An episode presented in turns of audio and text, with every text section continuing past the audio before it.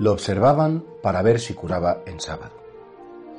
Eh, los fariseos eran personas, como, pues como tenían el corazón un poco oscurecido, se pensaban que todo el mundo era como ellos, que tenían malas intenciones. Y claro, a Jesucristo lo observaban así y estaban como con la escopeta cargada porque habían establecido un prejuicio. Y es que nada bueno puede salir de este hombre. Porque no observa el sábado, porque no se desautoriza, con lo cual pues ya todo lo que dijera o hiciera tenía que estar mal y querían buscar una excusa para acabar de atacarlo del todo, como pudieron hacer al final. Qué mala cosa es tener prejuicios sobre las personas. Qué endurecido se queda el corazón cuando tú has decidido, mira, que esta persona es idiota, o que esta persona es que es insoportable, o que con esta persona yo no puedo estar, es que siempre lo hace mal. Y dices, bueno, claro. Y entonces eso te hace una especie de esclerosis espiritual que te endurece el corazón. Y es muy contrario a la voluntad de Dios. Y por eso si el gran defecto de los fariseos era que habían hecho un juicio de una persona y una vez que habían hecho ese juicio ya no lo querían cambiar, también nos podría pasar a nosotros que a lo mejor efectivamente hemos visto a alguien equivocarse una vez o decir una tontería, pero eso no quiere decir pues, pues que la vaya a hacer siempre.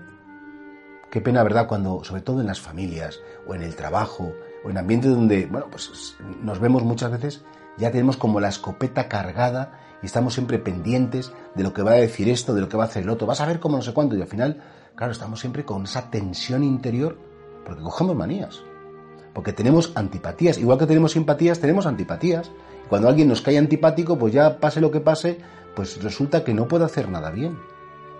Y qué bonito sería tener esa honestidad de reconocer, pues que me puedo equivocar, que una persona no es pura maldad, ni pura bondad tampoco, ¿eh?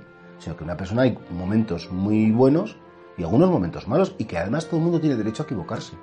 Y por eso los fariseos observaban a Jesús, pero no lo observaban por interés, simplemente para, para pillarlo, para poderlo acusar, para poder decir, ¿os dais cuenta cómo era un, un malhechor? Bueno, pues creo que esto tiene para nosotros una grandísima actualidad. Y es que, sin darnos cuenta, o lo peor sería dándonos, hemos clasificado a unas cuantas personas, bien sea por ideas políticas, bien sea por su modo de gestionar las cosas, bien sea por un defecto que hemos visto que lo tiene, bueno, pues ¿qué le va a hacer? Claro. Es que todos tenemos derecho a tener defectos. Y ya una vez clasificados, no dejamos que nada bueno pueda brotar de esa persona. Sería terrible y creo que, que ahí todos tendríamos que reconocer que esa no es la voluntad de Dios y que eso nos empequeñece y que eso nos hace como tener un mundo muy pequeño, muy mísero, que es los que me gustan, los que me caen bien, los que son mis amiguitos de siempre, y fuera de esos, de mi espacio de confort, pues no quiero salir. Dale una oportunidad a los demás igual que a ti te gustaría que te la dieran si te equivocas. Y entonces efectivamente no estés con la escopeta cargada, no estés siempre pendiente de los defectos de alguien. Intenta darte cuenta que también puede hacer cosas muy buenas si lo miras de otro modo.